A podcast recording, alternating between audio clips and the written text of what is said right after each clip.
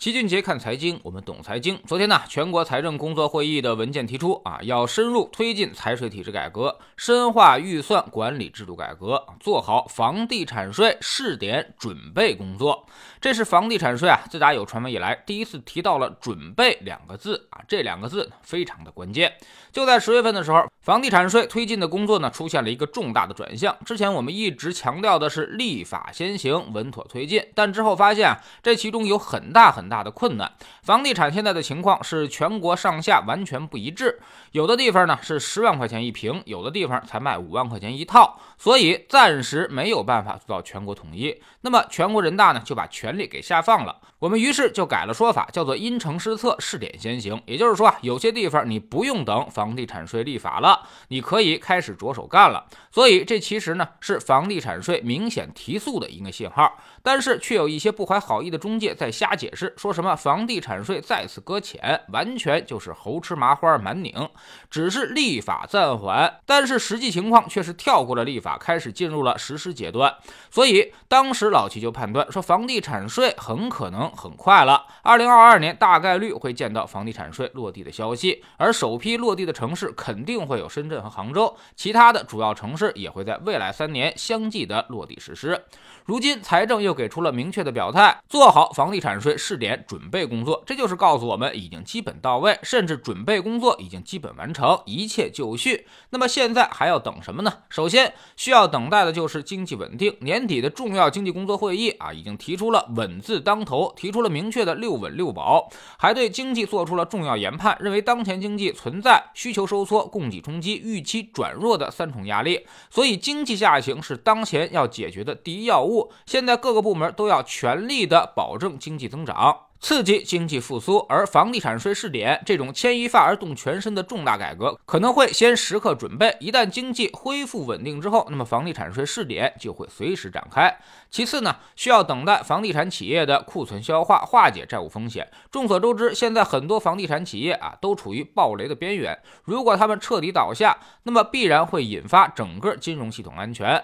而要化解他们的风险，就必须要消化他们手上的资产和库存。比如某大就提出了必须确保十二月复工复产，交楼三点九万套。大家心里都十分清楚，现在唯一能化解债务方式就是把房子尽快的建好，然后找购房人过来接盘。银行把企业的开发贷转化成个人的住房按揭贷款，大家就都踏实了。因为开发贷只要企业倒闭就会形成坏账，而个人住房按揭贷款是无限责任，只要是人不死，你就得一直还下去。所以这些。企业的资产也需要再消化一段时间。第三，需要让整个楼市缓一缓。现在全国楼市已经全面熄火，房地产交易十分惨淡。比如房价上涨的龙头城市深圳，无论是新房成交还是新房开工，全都处于下滑状态。这跟之前的连续调控是有很大的关系的。这种楼市人气也需要再养一养。如果此时再加码房地产税的话，那么很可能让预期直接降至冰点，甚至发生集中性抛售的情况。弄不好会发生系统性金融风险。所以这就是打一巴掌揉三揉，然后再给一记重拳的节奏。既然憋着房地产税试点这个大招，那么就有必要让整个楼市的预期先暂时的恢复一下。所以总体来判断啊，老齐认为明年下半年房地产税的试点就应该能够落地了。到时候关于房地产税的一切猜测就会揭晓答案。现在市场的普遍预期是一套不收，二套少收，三套以上加征惩罚性税率，给人均三十到四十的平米的免征面积，超过这个水平，按照二手房评估价计征房产税。百分之九十的家庭可能都没啥影响，跟多交一到两个月的物业费也就差不了多少啊。但多套房的家庭将迎来巨大的惩罚，税率很可能会。达到百分之二到三，那么也就意味着三十年你这房子可能就要归国家了。而且房地产税一旦试点，将是全方位的，有房本的就都要收。住宅还有可能会有免征面积，但是包括商铺、写字楼、公寓、厂房这些商业性质的房子是不可能给你免征面积的。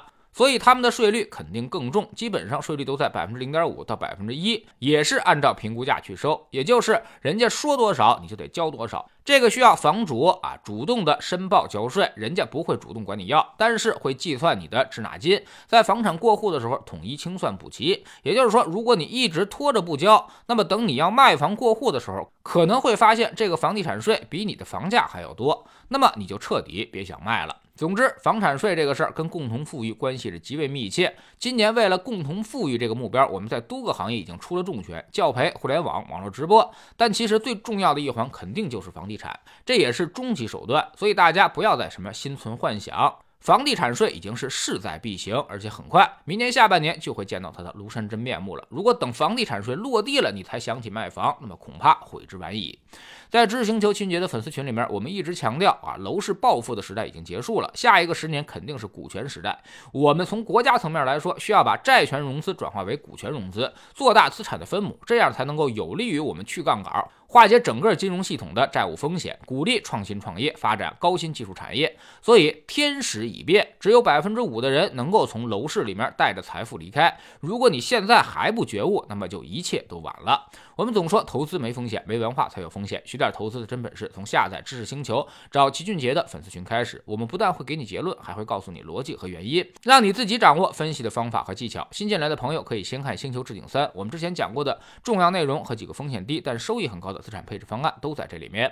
在知星球老七的读书圈里，我们正在讲《大钱细思》这本书。昨天我们讲了如何分析企业的生命周期，这关系到企业的成长速度和持续程度。就好比你投资一个小伙子，他还有光明的前途和未来，所以能不断的提升他的收入，开拓一片事业。但是如果你要投资一个老头呢，那么他的估值就是计算他还能够活多久，能够领多少年的退休金。估值方法也会完全不同。下载知识星球，找老七的读书圈，每天十分钟语音，一年为您带来五十本财经类书籍的精读和精讲。您现在加入，之前讲过的两百二十多本书，全都可以在星球读书圈置顶二找到快速链接，方便您收听收看。